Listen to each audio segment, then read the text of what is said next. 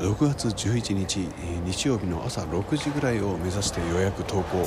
手はずを整えようというところです。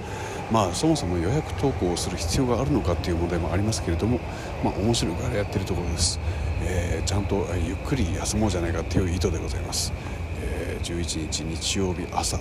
ちゃんと、えー、予定通り動いているといいなと思っていますけれども、えー、今僕は雨の降る、えー、駅前で喋っております、えー、世の中の人たちは、えー、皆さん退勤の時間でしょうか。大変に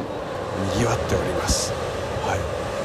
ー、日曜日今日も一日皆さん元気で過ごせますようにと一応言っておきましょう。それでは。